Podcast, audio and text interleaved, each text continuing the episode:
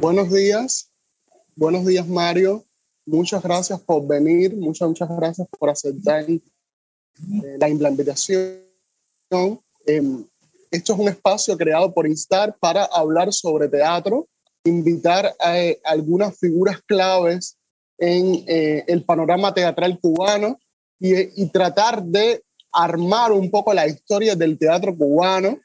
Em, me interesa mucho hablar de teatro del espacio interior como un reflejo del teatro que se hace en provincia hoy en Cuba y el teatro que se ha hecho en los últimos 20 o 30 años. Teatro del Espacio Interior tengo entendido que fue fundado en 1990, ¿no? Sí. Nada, me gustaría, Mario, que me dijeras cómo y por qué empiezas tu carrera en el mundo del teatro. Vamos a empezar por ahí, para meternos un poquito más atrás.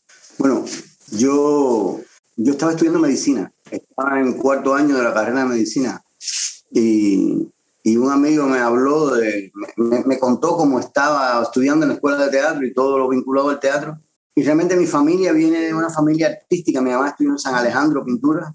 Tengo una tía que es músico. O sea, mi familia es una familia muy instruida en el sentido de las artes. Y siempre me vincularon a las artes, a la lectura, por ejemplo. El amigo ese me embulló y, y, y de pronto me fui un buen día para La Habana, hice las pruebas en la ENA y entré a la escuela de teatro. Así de simple de un día para otro. Fue un cambio, esos cambios que vienen en la vida, que son muy raros, y tú ni te das cuenta de ellos, y, y, ese cambio determinó mi vida y determinó eh, mis sueños ah, que hoy día se han hecho realidad. Háblame un poco de tu hermano, a quien conocí también, estudió en aquella época también actuación. No, mi hermano, mi hermano no estudió actuación en ninguna escuela. O sea, fue un curso que se hizo aquí de, de actuación nivel medio y, y se graduó de ese curso él, entra, al mundo del teatro por ti, tú, lo subes al escenario. Fue actor mío, con, entró al grupo con 16 años, muy joven. Estuvo cuatro años sin trabajar, entrenando y, después fue que empezó a trabajar. Eh, Mario, ¿nos puedes contar un poco de la historia que tú conoces? Eh, el teatro que se ha hecho en provincia, eh, tras el triunfo de la revolución en 1959. ¿Qué fue lo que pasó después? ¿Cuáles fueron los principales grupos, los principales directores, los principales movimientos artísticos bueno, en, te puedo hablar de provincia? Te puedo hablar de Camagüey. Eh, antes del 59 en Camagüey prácticamente no había teatro oficial, eh, grupos de teatro. Se hacía algo que se llamaba teatro en casa, que eran en las casas de las personas, ah, eh, se hacían pequeñas representaciones dentro de las casas. Y los actores que, existían iban a las casas a dar esas funciones. Ya después del 59 se arma toda la estructura del de, Ministerio de Cultura en Cuba y surge el primer grupo teatral de Camagüey, que fue el Guiñol de Camagüey. El conjunto dramático de Camagüey. Eh, Pablo Berbisky, que, que fue su primer director y en esa compañía estaba también Pedro Castro, estaba el de Bade Retro, ¿cómo se llama? El Milian. Milian estuvo también allí. Y bueno, como te iba diciendo, eh, estas tres compañías de, teatro en Camagüey fueron el nacimiento del teatro. En el caso de, del conjunto dramático de Camagüey fue un teatro que se ocupó de, digamos, de, de textos cubanos nacionales. Y eh, Pedro Castro, eh, al final de cuentas, fue el director que, tuvo 50 años dirigiendo la, compañía. El Guiñol de Camagüey también, eh, ahora ya desapareció como compañía, es otro grupo. Y la Edad de Oro también desaparecieron. los tres grupos desaparecieron ya. Pero fue este el surgimiento del teatro en, en Camagüey. No conocía que, que, la Edad de Oro y el Guiñón habían desaparecido porque cuando yo fui a Camagüey en el 2014, a un festival de teatro, todavía estaban trabajando en ese entonces. Sí, eso fue algo bastante complicado aquí. Fue, desaparecieron los grupos, incluso desaparecieron de forma misteriosamente silenciosa. No se hizo ni siquiera una despedida de compañía. Eh, los directores, Mundo Guimaraes, que fue el, fundador de la Edad de Oro, por ejemplo, eh, murió prácticamente en el anonimato. O sea, los espacios de El Guiñol y del teatro en la Edad de Oro están siendo utilizados por otros grupos tras la desaparición de estos proyectos. Sí, son proyectos nuevos. El de Rueda no es tan nuevo, pero eh, es, el de, del de Luz es un devenir de teatro la Edad de Oro. Y también allí tuvieron actores del, dramático cuando desintegraron estas compañías. Pero bueno, son grupos nuevos, con estéticas nuevas, con pensamiento nuevo. los otros tres compañías ya desaparecieron. Lo único negativo en todo esto fue que no se hizo, digamos, una despedida de esas compañías en la, en la memoria. Eso no, no ha quedado como, como acontecimiento, la despedida de estas compañías. Eso quedó prácticamente en el silencio. Y eso me parece que no estuvo, no estuvo bien. Esto vino tras la reducción de plantilla del Consejo Nacional de las Artes Escénicas, que empezó creo en el 2018 eh, a reducir las plantillas. No. no, no, esto vino como resultado natural de, de, los directores ya no estaban, o sea, los líderes de los grupos ya no estaban, Pedro Castro ya no estaba, Mario Guerrero, era el director del Guiñol, tampoco estaba, habían muerto, y Viste el Mundo Guimaray tampoco estaba, o sea, que la muerte de estos grupos fue una muerte natural, una muerte a raíz de que los líderes desaparecieron y ya el sentido del grupo no tenía, no, no, no tenía sentido valga la redundancia. Entonces la desaparición fue una desaparición natural.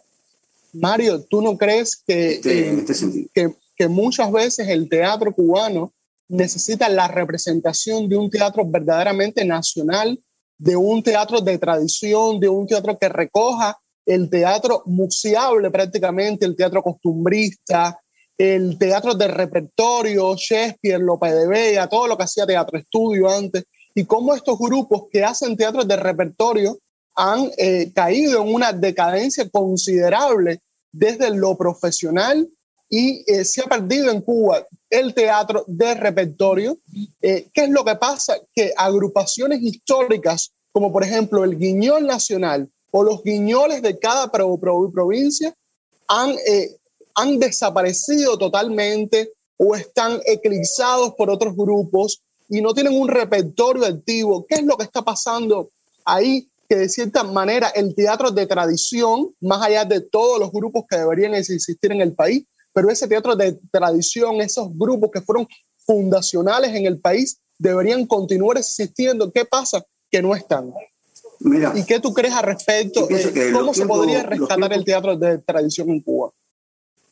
Yo pienso que los tiempos han cambiado. O sea, hoy día hay mucha inestabilidad en los grupos teatrales. Digamos, no existen grupos de compañía al estilo de, del Teatro Rumpe de Roberto Blanco, por ejemplo. No existe, eso ya no existe. O sea, los grupos son muy móviles. Son generalmente compañías pequeñas para poder sobrevivir, dado el presupuesto, dado, dado la posibilidad de girar, incluso nacionalmente. Hoy es muy difícil que pueda girar una compañía de 30 actores eh, el propio ballet de Camagüey, que tiene alrededor de unos 60 eh, bailarines. Le cuesta mucho trabajo girar y tiene que girar con pequeños espectáculos. O sea, que los tiempos han cambiado y la dinámica teatral ha cambiado. Es cierto que me encantaría poder ver esas representaciones en el teatro y, y podría darse que un proyecto compañía surgiese. O sea, y pudiera sostener todo esto, sería realmente hermoso. Y poder ver estos textos que, ya nuestros grupos serían prácticamente incapaces de hacer y cuando uno se dedica a un clásico, por ejemplo, ya uno le, le pone una serie de cosas que empieza a desaparecer la textura natural de, de ese texto o textos de la dramaturgia cubana. Tampoco ya dejan, han dejado de ser interesantes para, para, para nosotros como, creadores, a no ser, bueno, Virgilio Piñera y algunos que otros, pero siempre uno tiene que, o sea, compañías que se dediquen a este proceso no, no existen podría surgir un proyecto al respecto. Pero tendría que ser del interés de alguien en particular y, por supuesto de, actores también en particular que asumieran esto pues, y sería muy interesante, por supuesto que sería interesante ver, a mí me encantaría volver a ver, por ejemplo, María Antonia en el teatro, yo la vi por Roberto Blanco. Me encantaría ver Andoa, me encantaría, por favor, las obras de Brecht que hizo Vicente, me encantaría ver este tipo de, las que hizo Carlos Cerdán también, el Círculo de Tiza Caucasiano, me encantó verla. Eh, y, y sería hermoso. Lo que sucede es que me parece que las condiciones no están dadas al respecto. Son los grupos pequeños de 5, 6, 7 personas, que es lo que les da la idea de, digamos, el sentido de sobrevivencia. Hoy día el teatro cubano no hace más que sobrevivir, sobrevivir a muchas cosas, sobrevivir a la carencia de público, sobrevivir a, los bajos presupuestos, a las dificultades económicas para enfrentar la compra de materiales, a girar internacionalmente. Es una situación muy complicada y los grupos han tenido que crear otra dinámica de pensamiento. Por ejemplo, mi propio grupo, eh, yo, yo mismo he tenido que variar mi pensamiento. Ya yo no tengo, digamos, un grupo establecido de actores que, que llevan muchos años. Yo he tenido que cambiar y variar mis actores. He tenido que variar los recursos de entrenamiento, hacerlos más rápidos, hacerlos más productivos de forma inmediata. E incluso he tenido que convertirme en un director autor. He tenido que dedicarme más bien a, a crear mis propias representaciones y a no tener un teatro de grupo al estilo de Odín Teatro, por ejemplo. He tenido que romper con eso porque la dinámica de hoy día impide ese tipo de trabajo y hay que buscar otra forma de cómo insertarse dentro de la producción. Yo te quería preguntar para terminar esto un poco, para terminar esto un poco la historia del teatro cubano. Te quería preguntar cómo se funda el Festival Nacional de Teatro en Camagüey. ¿Qué es lo que lo, lo, auspicia, qué es lo que lo... Eh, ¿Quiénes son los fundadores de, esto? ¿En qué, ¿En qué año surge? Que es uno de los, de los eventos teatrales más importantes de toda Cuba, o lo fue por, por muchos años. Sí, yo creo que fue en el año 1984. El festival fue fundado por Rómulo Loredo, un dramaturgo camagüeyano ya fallecido pero no surgió como Festival Nacional de Teatro, era el Festival Latinoamericano de Teatro. Me acuerdo que en el año 86 aquí vinieron alrededor de 90 grupos teatrales del mundo entero, pero sobre todo de Latinoamérica. Aquí vino Yuyascani, Rajatabla, vinieron grupos importantes el festival era un festival latinoamericano de teatro. Luego después el Consejo Nacional eh, optó, hizo el Festival Internacional de La Habana, y le quitó a Camagüey la idea del Festival Internacional de Teatro. Y dejaron el festival que estaba ya creado aquí como Festival Nacional de Teatro. Este fue el surgimiento. O sea, fue Rómulo Loredo. Después tuvo muchos años dirigiendo el festival Nelson Acevedo, graduado de teatrología en Elisa. Y ahora, bueno, ahora lo dirige Freddy Núñez Esteno. Que son las figuras nomencladas, ¿no? El, realmente el festival lo dirige el Consejo Nacional que es el que arma todo el festival, el que arma la programación, el que lo dirige todo. Mario, eh, ¿cómo surgió el festival? Vamos a pasar un poco a Teatro del Espacio Interior. ¿Cómo surge Teatro del Espacio Interior? ¿En qué año? Dije en 1990. Em, ¿Cómo surge? ¿Cuáles son las intenciones principales que tú tenías en aquel entonces y cuáles son las intenciones que eh, tienes en este entonces para seguir eh, liderando eh, este, este barco tuyo que es Teatro del Espacio Interior, anclado en Camagüey. Sí. Entra. Tengo la perrita aquí que quiere salir. Mira. Entra. Nada, no importa. Mira, yo me gradué de La Habana en 1987, 88. 1988 me gradué en, en la escuela de teatro. Mi boleta era para trabajar en teatro estudio. Yo viví, estaba viviendo en La Habana. y fui a teatro estudio el primer día de trabajo y me acuerdo que entré a la oficina de Raquel, me presenté, me mandaron a recursos humanos donde entregué la boleta y, me y, y salí y empecé a ver el material que estaba allá afuera en Teatro Estudio y de qué se hablaba en Teatro Estudio en ese momento. Y me dio pánico estar en Teatro Estudio me dio pánico. Entré sutilmente a la oficina de recursos humanos y la mujer miró hacia un lado, cogí mi boleta y salí huyendo del grupo. Llegué a la casa. Ya se habían separado. Y vine para Camagüey. Y allí en Camagüey ya había sido separado eh, eh, Teatro Estudio, Uber de Blanc, Beta por su lado y Raquel por su lado, ¿no? Estaban en, no, estaban en eso, estaban armando la situación de los proyectos teatrales, estaban en eso. Todavía no estaba concebido todo la situación de los proyectos teatrales. Y realmente salió huyendo de Teatro Estudio. Resultó un grupo extremadamente envejecido.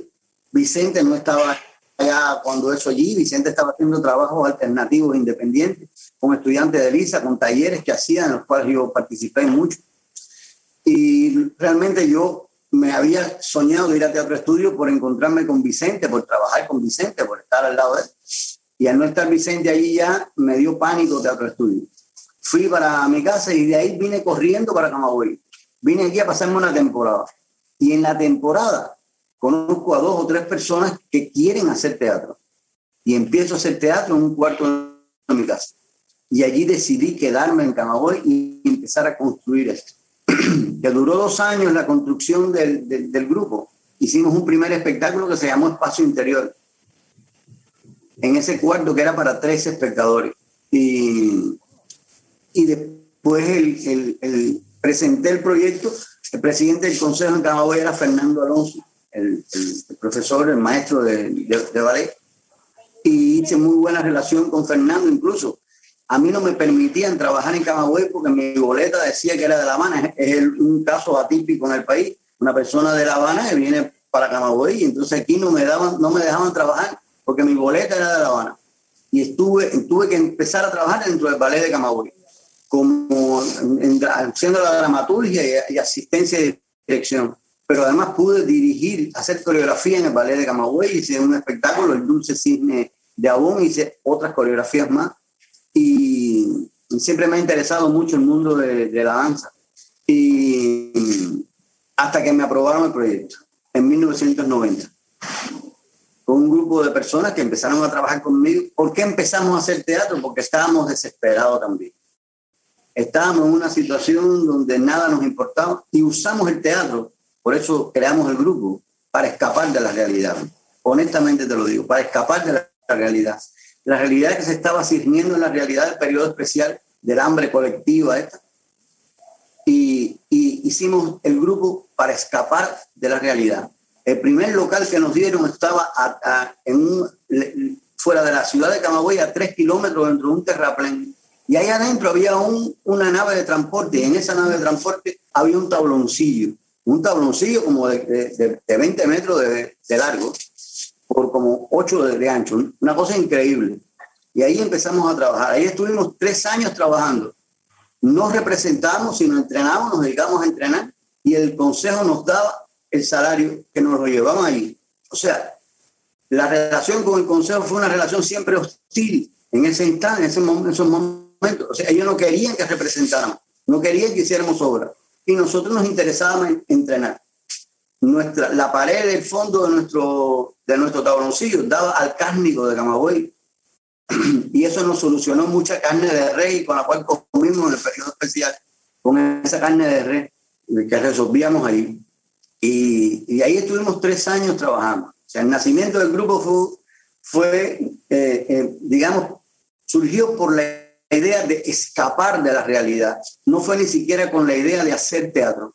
Y empezamos a investigar en muchos aspectos eh, de, la idea del teatro mismo. El teatro, empezamos a trabajar con, con o sea, no, no, fuimos a trabajar con la naturaleza, era un campo, era un monte ahí, y nos íbamos al monte a entrenar allá en el monte, a, cantar, y así estuvimos tres años trabajando. Nuestro primer espectáculo fue Circus, que fue un espectáculo que nos prohibió el Consejo de las Artes Escénicas, un espectáculo que tuvo una sola función y fue escandalosa con la policía, fue tremendo. Camagüey es una ciudad donde el público es muy agradecido.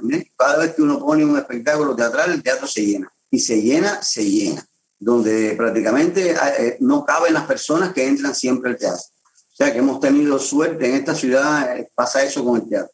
Y, y ese primer espectáculo no lo censuraron.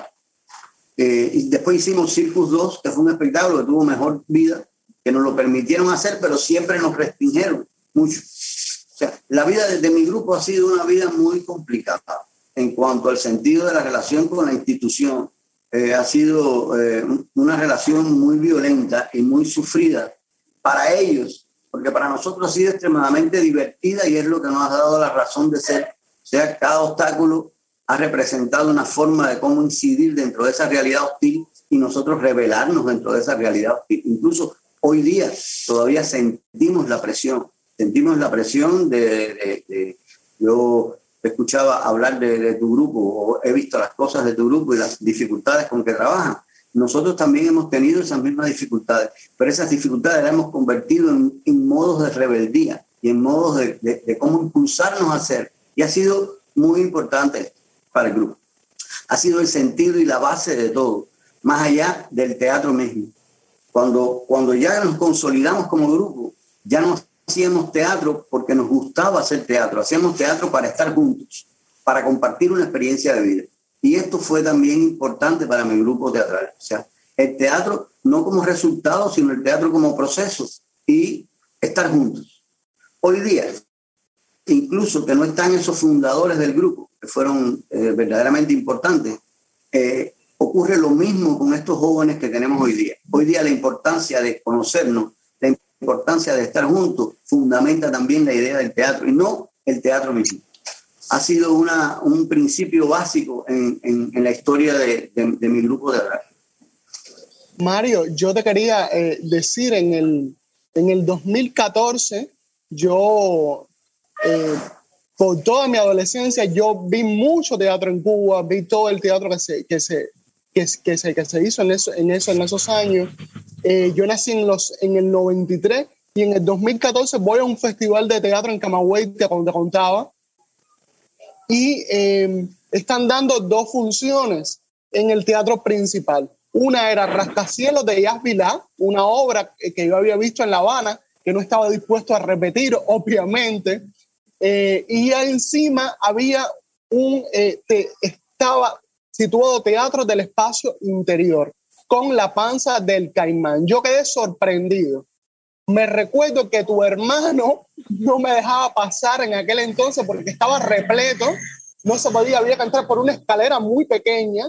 Y Maite Hernández Lorenzo me dice, no, Mario Junquera es, eh, fue alumno de Vicente Revuelta, más o menos me hace el, la historia. Y yo digo, pero ¿cómo este grupo no lo había visto antes? ¿Cómo este grupo no había visto sus representaciones en La Habana que tantos grupos de provincia viajan a La Habana. Y cuando veo el espectáculo, nada, me doy cuenta, me doy cuenta que es, un grupo con una posición eh, marcada sobre la realidad, con una posición crítica. A mí me gustaría que me hablaras un poco de eso, un poco de la visión crítica de Teatro del Espacio Interior, del proceso de esa obra, eh, La panza del, del caimán, y de cómo tú obtienes ese espacio. Vamos a hablar de estos tres, tres eh, cosas. ¿Puede ser?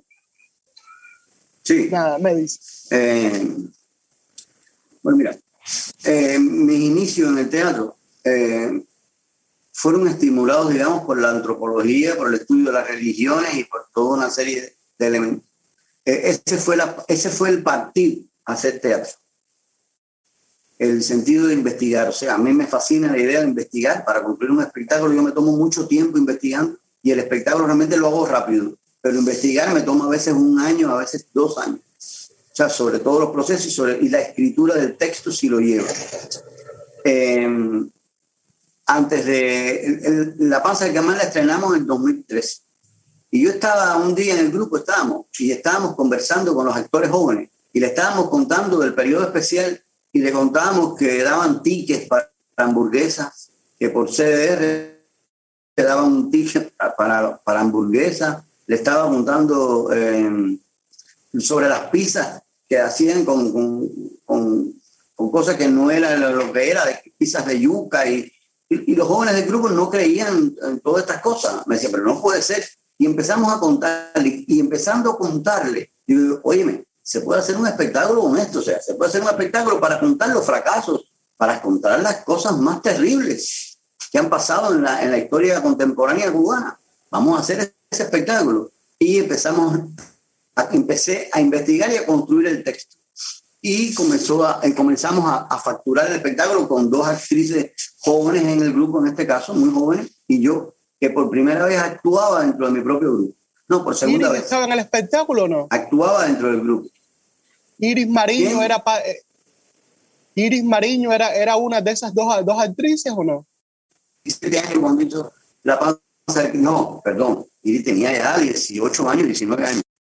Mario se frizó de nuevo. Y fue este espectáculo se hizo para explicarle a los jóvenes cómo este espectáculo lo hicimos para explicar a los jóvenes la idea de, los fracasos de, realmente de, los años del 59 para acá, los, consecutivos fracasos. Y fue un espectáculo donde por primera vez trabajamos el humor negro, que antes no lo había trabajado. Y, y donde trabajamos toda una serie de códigos que tampoco habíamos usado. O sea, fue el primer espectáculo. Nosotros antes de, La Panza del Caimán hicimos Gueto de Cordero, un espectáculo que fue el Premio Nacional de, la Crítica en Cuba. Lo llevamos a La Habana, a Gueto de Cordero. Al Festival Internacional de La Habana llevamos Gueto de Cordero. Fue el espectáculo que nos permitió hacer un taller conjunto con el Odín Teatro, porque aquí a Camor vinieron Roberta, Torger, Betalis y, y, y eh, La Panza del Caimán fue un experimento diferente, o sea, un experimento de un teatro cubano o sea, de, y, y nunca pensamos que iba a tener la repercusión que tuvo con el público. El espectáculo fue a teatro lleno, aún ahora lo vamos a reponer dentro de cuando se termine el, el COVID. Vamos a reponer la panza del caimán, el hombre inmóvil y Rocha, que es nuestro último espectáculo. Y, y, el proceso de trabajo fue muy, muy, muy enriquecedor porque fue un, trabajo fluido. Mi hermano fue prácticamente el, el, prácticamente el que dirigió el espectáculo porque al yo actuar dejé todo en manos de él. Y fue un proceso muy rico, y sobre todo para mí, que descubrí de nuevo la actuación, que me ha seguido haciendo todo el tiempo, me ha interesado mucho actuar, y para eso me tuve que entrenar. Estaba pasado de peso y tuve que bajar de peso, y tuve que entrenar, tuve que entrenar la voz, tuve que hacer muchas cosas que, que, que me vinieron muy bien para, por ejemplo, descubrí actuando que podría tener otra relación de lenguaje con los actores y fue fundamental. Ya podría hablar, ya podía hablar con su idioma y no con el idioma del director, que era un, idioma muy impositivo. El, ser actor me, me, me, envolvió humilde dentro del propio proceso teatral creativo. La panza de Caimán fue realmente un espectáculo que nosotros agradecimos mucho. Eh, un espectáculo muy rico eh, que lograba interactuar con el público y sobre todo con los aspectos de pensamiento del público.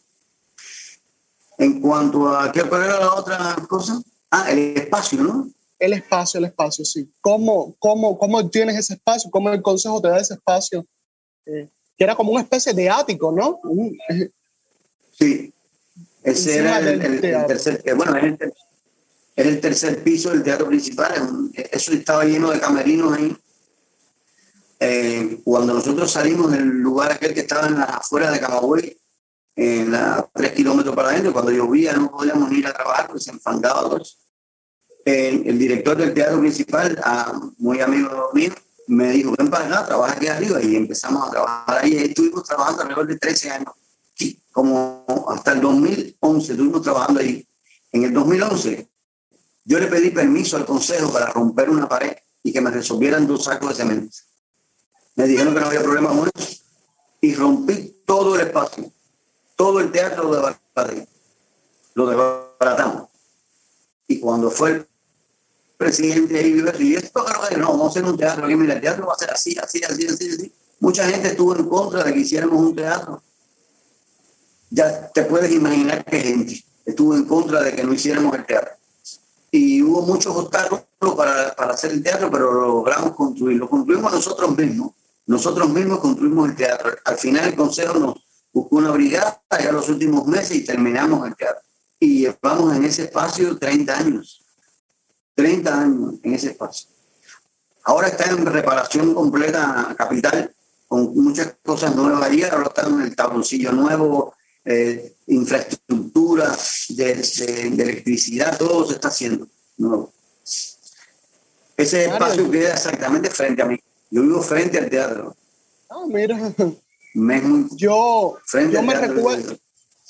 Yo me recuerdo que cuando vi la obra, eh, la estética tenía que ver mucho con las puestas en escena de Lodín, de, de, Barba, un poco de Grotowski, había un poco de Meyerhold como en pequeños formatos. Cuéntame un poco de los referentes que han construido los maestros internacionales del teatro cubano, que han construido de cierta manera la estética y la poética en teatro del espacio interior. ¿Cuán han influenciado en ella? Han influenciado en ti como director y como actor. Y un paréntesis, eh, yo creo que es importante decir que no solamente eres un excelente eh, actor, sino que, que también, eh, o sea, que además de ser un excelente director, que las puestas en escena que haces están llenas de esa magia increíble, eres un excelente actor. Yo cuando te vi quedé sorprendido. O sea, un actor con una fuerza, con una... Eh, me recuerdo aquellos movimientos con las poleas y las maletas que sostenías diciendo aquellos textos y era increíble, increíble que un espacio tan pequeño o sea, pudieras crear esa dinámica con, con esa fuerza sorprendente realmente. Sorprendente además porque eres un gran actor. Más allá de ser un gran director, eres un gran actor. Entonces vamos a hablar un poco de eso, de cómo los referentes foráneos eh, han influenciado en la poética y la estética de teatro del espacio interior. Mira, yo, yo, yo tuve suerte. O sea, yo soy de ese tipo de persona que estuvo en el momento adecuado, en el lugar adecuado. Y puedo sentirme feliz. yo fui alumno de Víctor Varela, por ejemplo. Fue mi, maestro, Víctor Varela. Eh, una vez me mandaron a hacer un trabajo de historia de teatro y yo fui a la biblioteca de Liz y empecé a hacer el trabajo, un trabajo aburridísimo sobre teatro español, un, teatro un, trabajo insoportable. Y todos los días fui a, iba a leer el libro, seguía leyendo, todos los días, me lo, me leí dos veces. Y, esa, y a la segunda semana hay un, están dando una conferencia en Elisa y alguien me dice, oye, están dando una conferencia lo más interesante, llevan como dos días dándola. La está dando Elmo Hernández. Y yo voy a la conferencia y cuando entro a la conferencia, Elmo Hernández está hablando de las islas flotantes de Eugenio Barba y el Odín Teatro, una experiencia que tuve ahí. Y yo dije, ya, esto es encontrar el paraíso. Ese fue mi primer encuentro con Eugenio Barba y con el Teatro, porque ya Víctor me había, me había influido mucho hablándome de Antonín Artaud y dándome el libro El Teatro y su doble de Antonín Artaud, que fue también fascinante para mí. O sea, Conseguí las islas flotantes y llegué a Eugenio Barba a través del azar, en una biblioteca pública de Liz. Llegué a Antonina Artó a través de Víctor Varela. Después José Antonio Rodríguez, eh, que trabajaba en el Teatro Miramar, donde nosotros dábamos clases. Eh, me habló en un taller, estaba hablando de Grotowski, y me dio el libro el teatro, hacia un teatro pobre, me lo prestó. Con estos materiales ya yo tenía de dónde acentuarme. Y después pasando los talleres, yendo a casa de Vicente Revuelta, conversando con Vicente mucho, él me aclaró toda una serie de dudas con respecto a todo esto cuando yo tenía 18, 19 años de edad. O sea que, que mis referentes son estas personas. Son Eugenio Barba, Jerzy Grotowski, Antonina Artaud, Meyer, Tadeo Cantor ha sido sumamente importante en mi trabajo también. Pero sobre todo, sobre todo la danza contemporánea, desde Marta Graham, Merck Cunningham, José Limón, Pina Bausch, que la logré conocer en Alemania, logré conocer con sus manos largas, así, de este tamaño, me dio las manos y yo se las besé a Pina. Y ese es el referente que yo he tenido como trabajo. Y sumado a ese referente, pienso que Vicente Revuelta y Víctor Valera también han sido paradigmas en mi proceso de, de construcción eh, de mi pensamiento teatral. Fue Víctor Varela, fue... Dime, dime. De eso te quería hablar un poco. De Vicente Revuelta era una de las preguntas que tenía acá anotada. Vicente Revuelta fue tu maestro. ¿Podrías contarnos alguna em, anécdota en específico que describa eh, la experiencia con Vicente Revuelta que además ha, sido uno de, los pilares más importantes del teatro cubano, eh, ha sido padre de, de largas generaciones de teatristas. Háblame de una experiencia que describa un poco, un poco eso. Tu experiencia. Mira, lo, una de las cosas que recuerdo con Vicente, de, que más recuerdo, fue una vez que en su casa, sentado frente a mí en un balance, que nos chocaban las rodillas uno con otro, Vicente me leyó, me leyó un artículo que se llama eh, Tú eres hijo de alguien, que era de, una revista mexicana de Jersey Grotowski. Y me lo leyó con una voz cadenciosa. Era un artículo que trataba sobre la antropología teatral, o sea, sobre esas búsquedas profundas del teatro que están más allá de la realidad misma, del entrenamiento, sino están en los procesos espirituales ese artículo de, de Grotowski y Vicente me leyó este artículo con calma y me lo explicó. Y me explicó la idea de ese tipo de trabajo.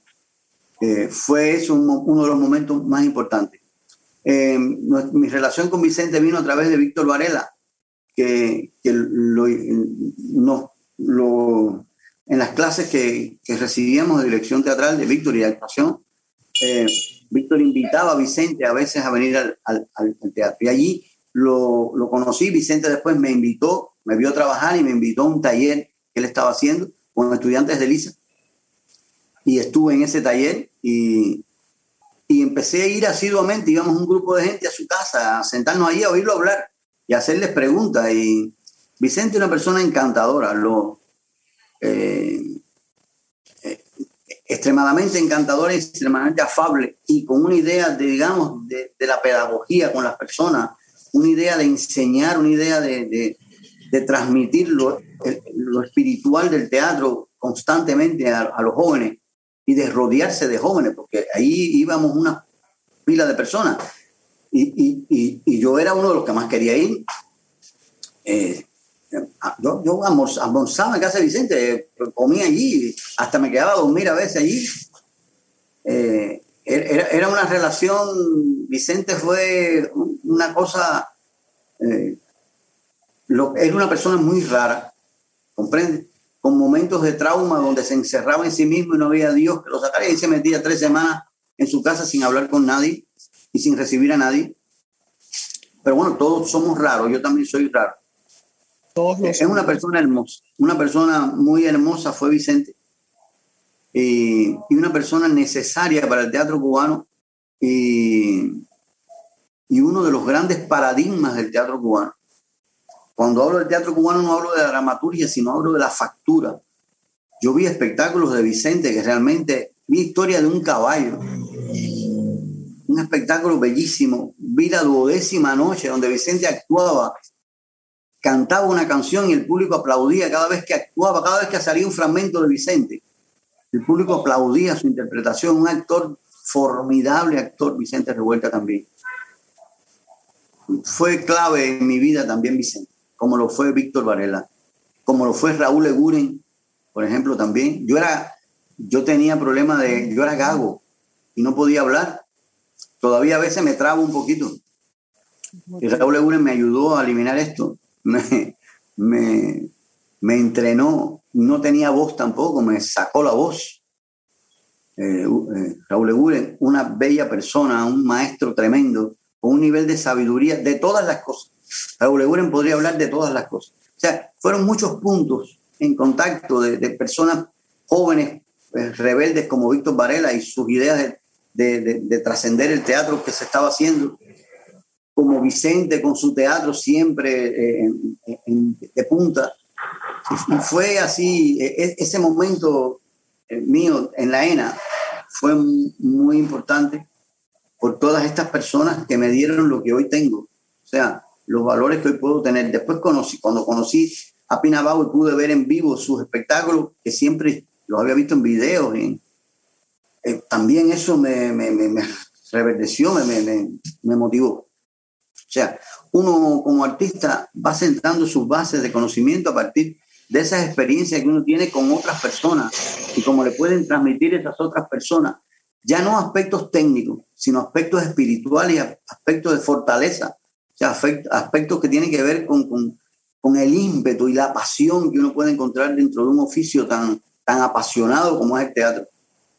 Y estas personas me lo dieron. Me lo dio Víctor Varela, me lo dio Vicente, me lo dio Grotowski, me lo dio Barba, me lo dio Tadeusz Cantor, me lo dio Meyer, me lo dio Entiende Cross, me lo, o sea, son muchas personas que van sumándose a un árbol genealógico, que cuando tú empiezas a mirar para atrás, empiezas a ver las huellas de esas personas dentro de tu propio, dentro de tu propia, eh, digamos, pasión por el teatro.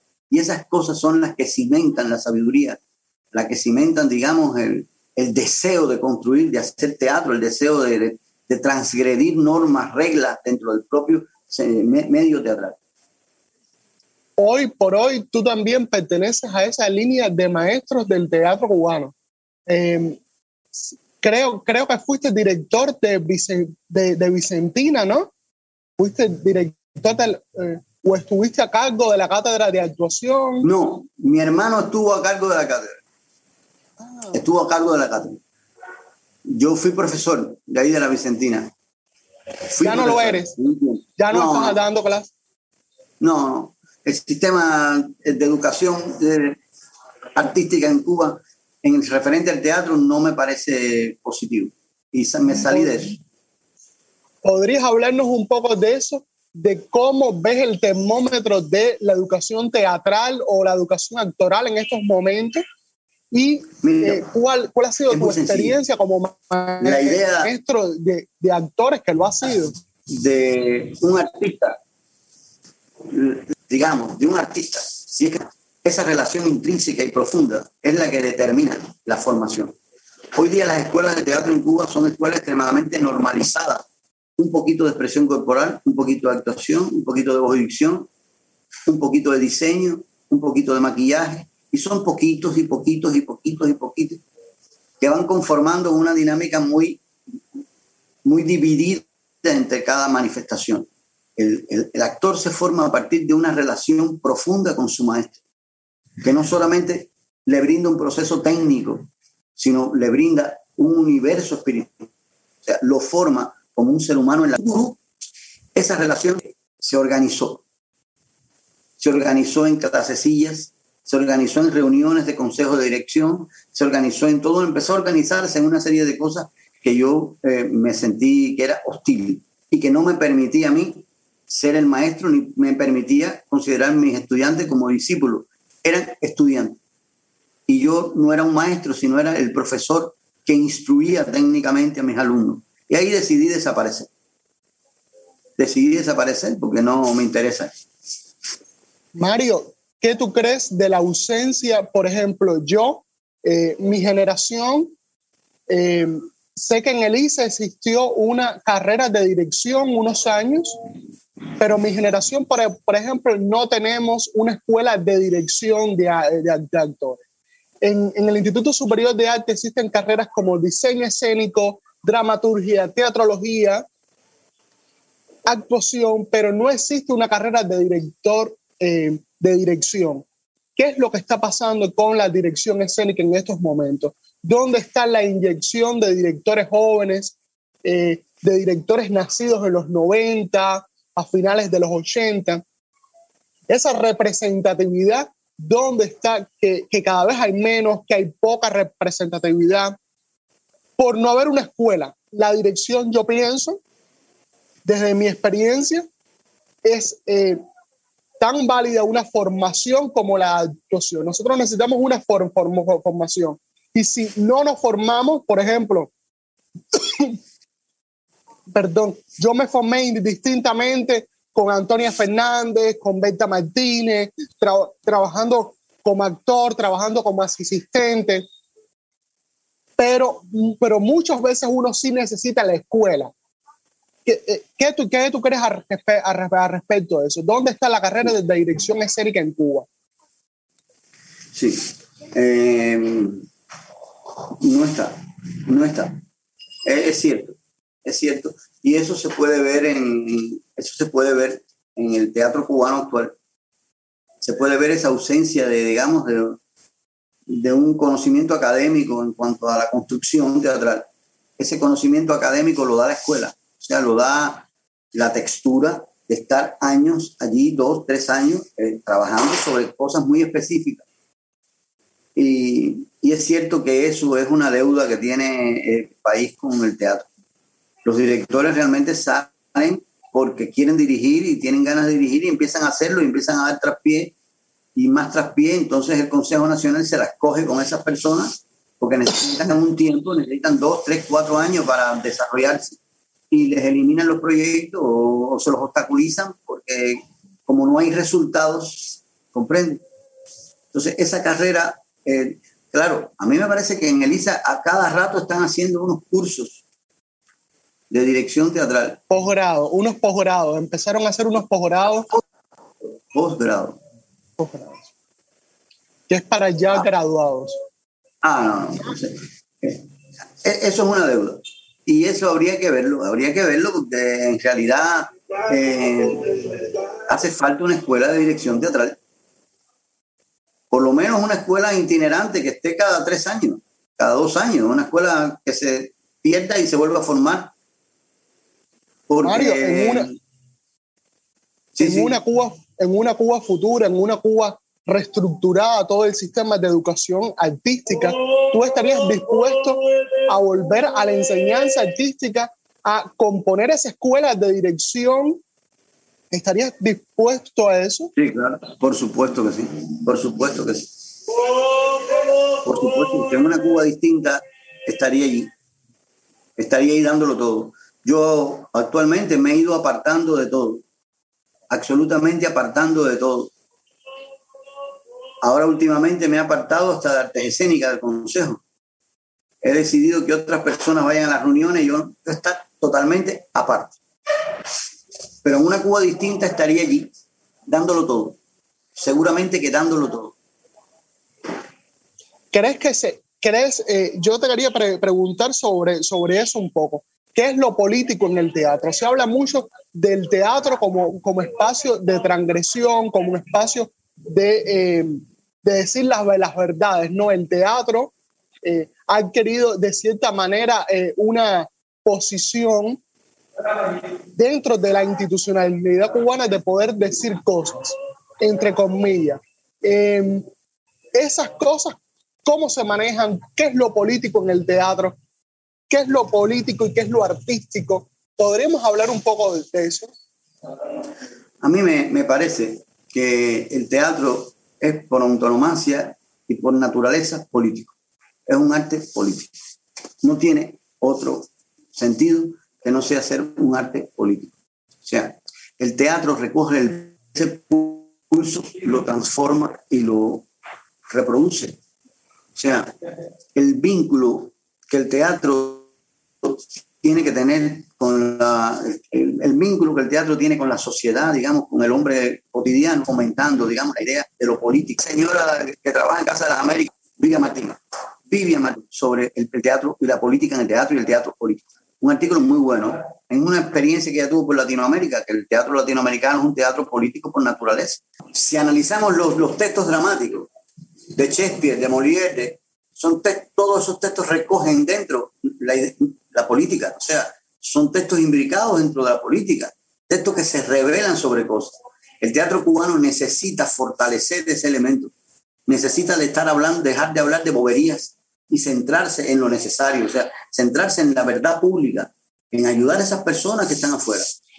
Yo, cuando hice Gueto de Cordero, mi espectáculo Gueto de Cordero, yo eh, decidí meterme dentro de la realidad cubana y dejar a un lado las cosas de la antropología y todo eso, en ese mismo sentido, o sea, en el sentido de, de, ponerme al lado de las personas. El teatro tiene que servirle a la gente para algo, tiene que tener un sentido con las personas.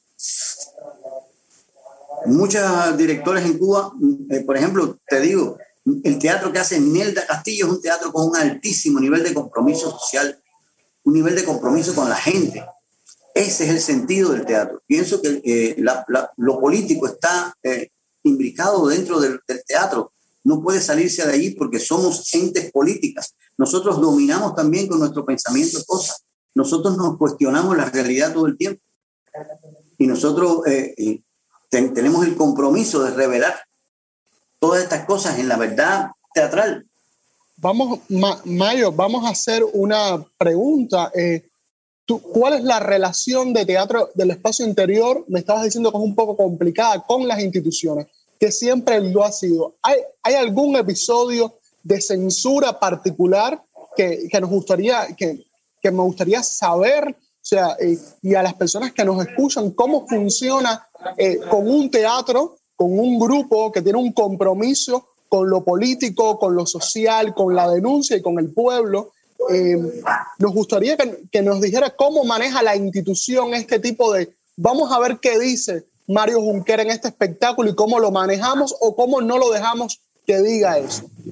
¿Cómo funciona eso? Bueno, mira, Doni, no existe un, un suceso. Son 30 años de sucesos. 30 años de sucesos. Yo he estado detenido por los órganos de del Estado por hacer teatro. Yo he estado interrogado por los órganos de del Estado. A nosotros nos han robado la escenografía del teatro en otros tiempos. Y siempre han estado sobre nosotros, sobre mi grupo, sobre mi persona. Y ahora sobre Iris también. ha, ha sido un sistema de... Nos han censurado muchos espectáculos. ¿Cómo lo censuraban? Muy sencillo. Nos censuraban como no teníamos un teatro, dábamos funciones en un lugar y nos decían que ya no podíamos dar más funciones, que iba a otro grupo. Y ya perdíamos los espectáculos. Hubo espectáculos que hicimos que tuvieron tres funciones, como Deus es Machina, como, eh, qué sé yo. Entonces, la relación con las instituciones han sido siempre un nivel de hostilidad de parte de ellos, no de parte de nosotros. Nosotros siempre hemos hecho, o yo he hecho lo que he tenido que hacer, o sea, he hecho teatro, lo he hecho bien, lo he hecho con todo el rigor posible son ellos los que eh, han obstaculizado. Primero fueron los teatristas de Camagüey en las décadas del 90, los que, me, los que nos, nos acabaron.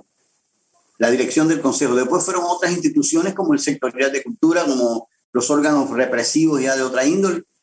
Y toda la vida ha habido un problema, una situación con Teatro del Espacio Interior, una situación. La situación en que las giras nacionales para nosotros son eh, muy difíciles yo he venido a girar hace dos años. Yo fui a La Habana a un festival internacional de teatro porque Eugenio Barba dijo que Gueto de Cordero era uno de los espectáculos más importantes que había visto en América Latina. Si Eugenio Barba no dice eso, no me voy a ninguna parte. O sea, nos han, nos han tumbado giras al exterior, múltiples giras al exterior. Incluso una gira que nos buscó el Odín Teatro, que era por varios países, nos la quitó el Consejo Nacional. O sea, nos la limitó nos dijo que no se, se había perdido los documentos y que no, que esa ira no podía ser. Así fue. O sea, hemos tenido obstáculos constantemente durante años. Hace un tiempo para acá ha mejorado un poco la relación. Desde que me dieron la dichosa medalla de la cultura, que estoy al, al, reentregársela. Me la dio Julián, que es otra persona. Julián fue el que me dio la medalla y por eso no la he entregado, porque me la dio Julián. Julián era otro tipo de persona. Ahora tenemos otro, ahora tenemos otro personaje diferente. Julián no, era no era demasiado malo para, para ellos. Así mismo, así mismo. Entonces, eh, eh, la relación hostil ha sido todo el tiempo, toda la vida. Pero te repito, esa relación hostil ha sido hermosa. Es lo que me ha dado ímpetu. Es lo que me ha hecho regresar una y otra vez y golpear. Regresar y golpear. Ese ha sido el vínculo especial de mi vida. ¿Ves? Todo lo que sucede todo lo que sucede en un tipo de contexto tú lo puedes usar. Eso es lo que me ha motivado a mí a hacer teatro. No te puedes imaginar mi satisfacción, la satisfacción tremenda mía. Cada vez que estreno un espectáculo le miro los ojos a estas personas y los miro como se retuercen en la luneta. Y como el público aplaude, como el público grita, y eso los retuerce. Esa satisfacción, no, es muy difícil de, de perderla. Y yo quisiera continuar teniéndola. O sea, yo les pido a ellos que me sigan hostigando, porque eso es lo que me da ganas de trabajar y me da ganas de hacer. Y ese es el sentido recíproco de nuestra relación con las instituciones. Me hostigan y yo respondo espectáculos más poderosos. Y me hostigan y vuelvo a responder. Ese es el sentido del trabajo. Y lo otro, digamos, lo otro, todo lo que nos han obstaculizado desarrollarnos es tontería. Uno al otro día hablaba con un cura amigo mío y le decía, la verdadera felicidad está en las cosas muy pequeñitas, no en las cosas grandes. Yo hago lo que me gusta hacer, hago teatro. me gusta hacer teatro, soy feliz. Tengo una familia que es la que quiero tener y soy feliz también. Yo soy una persona feliz, feliz porque me obstaculice, feliz porque me vayan arriba, feliz porque me nieguen cosas, feliz porque mi presupuesto, mira, tú sabes de cuánto dinero era mi presupuesto, de 25 mil pesos, el presupuesto de mi grupo, hasta el año pasado, 25 mil pesos. Con 25 mil pesos... ¿De carácter anual? De carácter anual, ¿no? Anual, de carácter anual, presupuesto anual, 25 mil pesos, para producir un espectáculo o dos espectáculos. Eso no alcanza para, para nada. Para el derecho de autor, nada. Yo tenía que buscar el dinero por otras vías. Por otras vías. Amigos, sobre todo amigos y ex actores del grupo. Es como hemos producido durante años, como hemos comprado equipos de música en el teatro, como hemos comprado luces. Todo, prácticamente todo lo que tengo en mi teatro lo hemos comprado nosotros. Ahora nos están arreglando el teatro por primera vez que me he quedado asombrado. Y me han dado un presupuesto inmenso de cerca de 300 mil pesos. Ahora. O sea que me parece que ya las cosas van mejorando. Entonces, ese, sentido del obstáculo, eh, te digo, úsalo porque es magnífico, es excelente. Es lo que te da las ganas de levantarte por la mañana e ir a trabajar, ir a hacer cosas para verlos sufrir después. Verlos sufrir. Es el único aliciente que uno tiene. Yo te quería preguntar una cosa, un poco ya para las preguntas ir cerrando. Em, el teatro cubano en su gran mayoría es subvencionado por el gobierno, es subvencionado por las instituciones culturales. Eh, ¿Qué es lo que pasa? ¿Y qué es lo que pasa? Que en la plástica, por ejemplo, en las artes visuales hay una representatividad mayor de eh, el medio independiente, las galerías independientes, los espacios independientes. Y en el teatro carecemos totalmente de eso. En el cine también hay un movimiento independiente y el teatro casi en su totalidad sigue vinculado a las instituciones, subvencionado por las instituciones y también, por supuesto, controlado por estas instituciones culturales que representa el Consejo Nacional de las Artes Escénicas o eh, Agencia Actuar, Agencia Caricato, que dicen que ya no existe, eh, Asociación Hermanos Ahí para los más jóvenes o Casas de Cultura para los proyectos aficionados. De hecho, el teatro está monopolizado en su totalidad. ¿Qué es lo que pasa? ¿Qué es lo que pasa? Que no existe la representación independiente en el, en el teatro. Es casi Eso mismo que me has dicho. Eso mismo que me has dicho, es lo que pasa. El teatro es poderoso. Poderoso y le tienen terror. Poderoso y le tienen terror. No es fácil permitirle que un grupo de personas cite a un grupo grande de personas y le cuente un cuento a ese grupo grande de personas. ¿Comprende? Eso es complicado, muy complicado, muy complicado. Le tienen terror al teatro y por eso no lo sueltan. Por eso no sueltan el teatro ni lo van a hacer. Perdón. Ese es el sentido, o sea, la fuerza que tiene el teatro de identificación con el otro, con el que viene por la noche allí a verte, a oírte y a escucharte y a meditar sobre lo que tú dices esa relación intrínseca actor-espectador, esa relación idea-espectador, ese mundo que se fluye entre ambos y eso que se crea entre ambos, esa complicidad, es la que le tienen terror. Y por eso es que existe la institución. Y por eso que la institución todos los días quiere penetrar más los grupos, quiere mandar comisiones a ver antes del estreno qué tipo de espectáculo es. Eso no ocurre con la plástica. Nadie va a ver un cuadro antes que esté el cuadro. Nadie va a ver una instalación antes que esté la instalación. La danza tampoco, nadie va a ver eso. Pero el teatro sí. Y tú dices, bueno, ¿y por qué?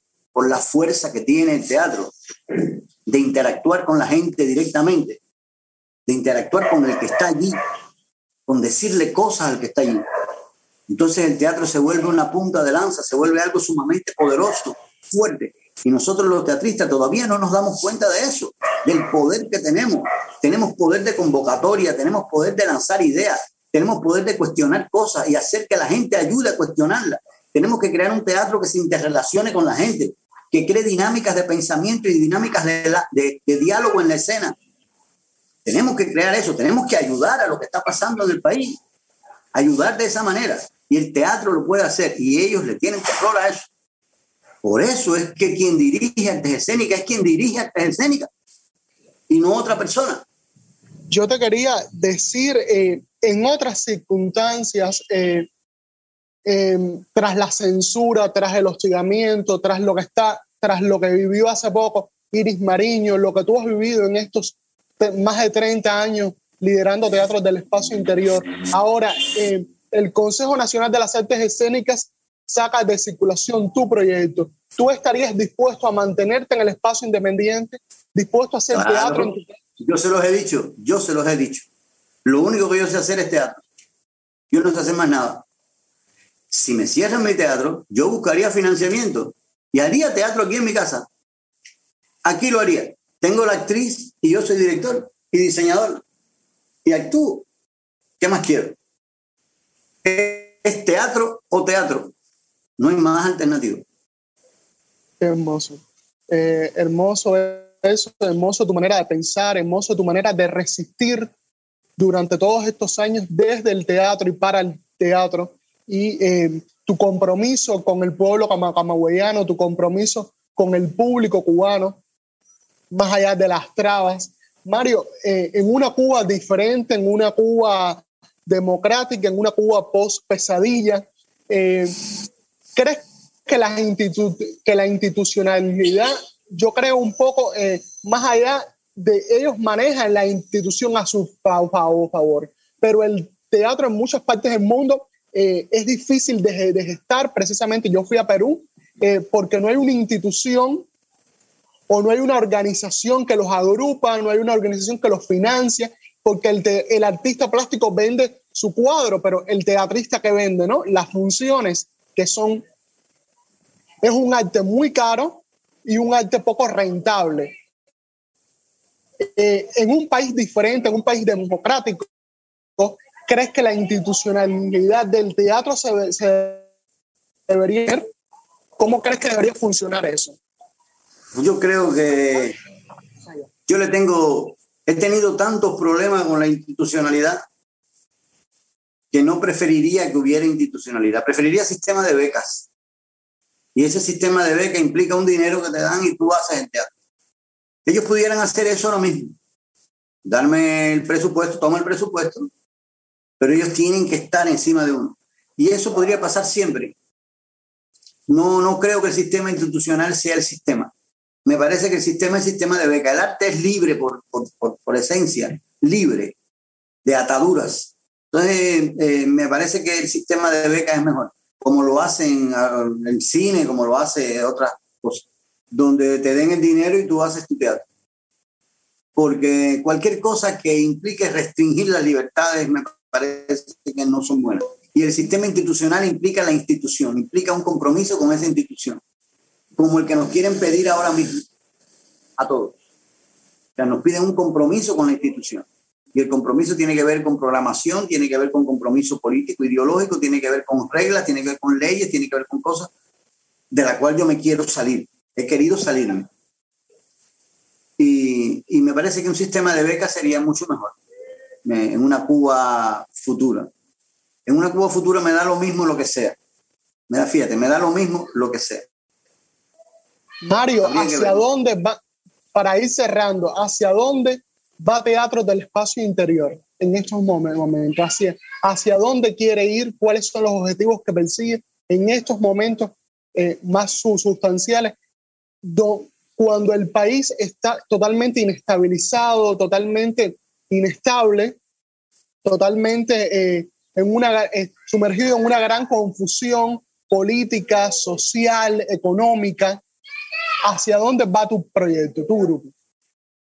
Mira, Doni, es una pregunta muy complicada, extremadamente complicada y no tengo respuesta para ello. Yo estoy ahora preparando un nuevo espectáculo que es una especie de comedia satírica, al estilo Meyer-Joliano, eh, sobre la realidad del poder, trata esa comedia. Eh, no sé, esto está tan, tan difícil la realidad, asumirla, entenderla, comprenderla. Y es tan difícil trazarse metas a largo plazo. Aquí hay que vivir en el aquí y ahora, como decía Constantín hay que vivir en el aquí y ahora. No sé qué va a ser de teatro el espacio interior porque dependen muchos factores. Tengo a mis actores que son excelentes personas, todos, buena gente, trabajadores, sin, trabajadores totales y con un nivel de compromiso total, son mis compañeros. Y vamos a empezar un espectáculo nuevo, que sería algo diferente. No hemos hecho nunca una comedia satírica, nunca hemos trabajado esas cosas. Pero la gente necesita también reírse y necesita burlarse de la realidad. ¿Comprende? Porque la realidad ya la hemos asumido con toda la seriedad posible que se puede asumir y ahora hay que reír. Hay que reírse de ellos. No hay otra alternativa. Reírse de ellos. Como hizo Basta Havel allá en, en República Checa. Hay que reírse. ¿Comprende? Hay que coger la realidad y exprimirla en risas, no en llanto. No sufrir, porque ya hemos sufrido suficiente. Hay que reír, ¿comprende? Hay que llenarse de fuerza para burlarse, burlarse de la realidad. Hay que crear esos pequeños performances que determinan esa burla y, esa, y ese estado de catarsis de la risa, no de tragedia. Porque la tragedia ya la vivimos. No tiene mucho sentido repetirla en escena. Ahora me voy a burlar del poder total. me voy a burlar de las presidencias. Me voy a burlar de las leyes absurdas y surreales que un país emite. Me voy a burlar de todos en este espectáculo nuevo. Lo haré con inteligencia, como dijo Brett, sin que me rompan el cuello. Como decía Brett, hay que decir la verdad sin que me rompan el cuello. Lo haré así, lo mejor posible, lleno de imágenes, lleno de belleza, trataré por todos los medios y que se haga bien hecho, sobre todo bien hecho, porque si lo haces bien hecho, no te pueden ir arriba. ¿Qué es lo más importante, Mario, de seguir haciendo teatro hoy en Cuba, eh, de seguir haciendo teatro en Cuba, en Camagüey, por ejemplo? ¿Qué es lo más importante de mantenerse creando en estas circunstancias? Donde tantos eh, creadores se han ido de Cuba, tantos creadores eh, han dejado sus grupos, se dedican a otra cosa. ¿Cuál es lo más importante en permanecer y en resistir? Pienso que, en primer lugar, es la enfermedad que uno tiene como artista uno posee una enfermedad incurable, es la enfermedad de hacer teatro. Es como una especie de obsesión que se apodera de uno, seguro tú también la tienes esa enfermedad. Ese es el primer paso. El segundo paso son las personas, o sea, son la gente que viene por la noche al teatro y paga un peso, tres, treinta pesos por entrar. En tercero es el placer que da ese teatro. Pienso que, que yo, yo soy teatro en su totalidad. Vivo el teatro todo el tiempo. Todo el tiempo lo vivo. Y eso es clave en mi vida. O sea, cada conversación mía va implicada con el teatro, cada relaciones en mi casa, ahora que estamos aquí metidos, cerrados aquí, es, siempre estoy en eso, siempre estoy intentando interpretar, actuar, construir. Y, y el teatro es fundamental, fundamental en la vida. Pienso que para mí hacer teatro es decisivo y es el teatro que necesita la gente. Necesitamos ayudar a la gente allá afuera, necesitamos contarles cosas, necesitamos dilatarlo, que la gente se dilate. Y eso es lo que pasa. Muchísimas gracias por, por darnos esta maravillosa entrevista, por habernos contado tu experiencia en el teatro, haber hablado de Vicente, de Víctor, eh, por, por mantenerte durante tantos años liderando un proyecto que representa eh, también para la libertad y la pueblo cubano. Muchísimas gracias por eso. Aquí terminamos y muchas gracias por habernos dicho, habernos contado tu experiencia. Eh, espero que nos volvamos a ver pronto.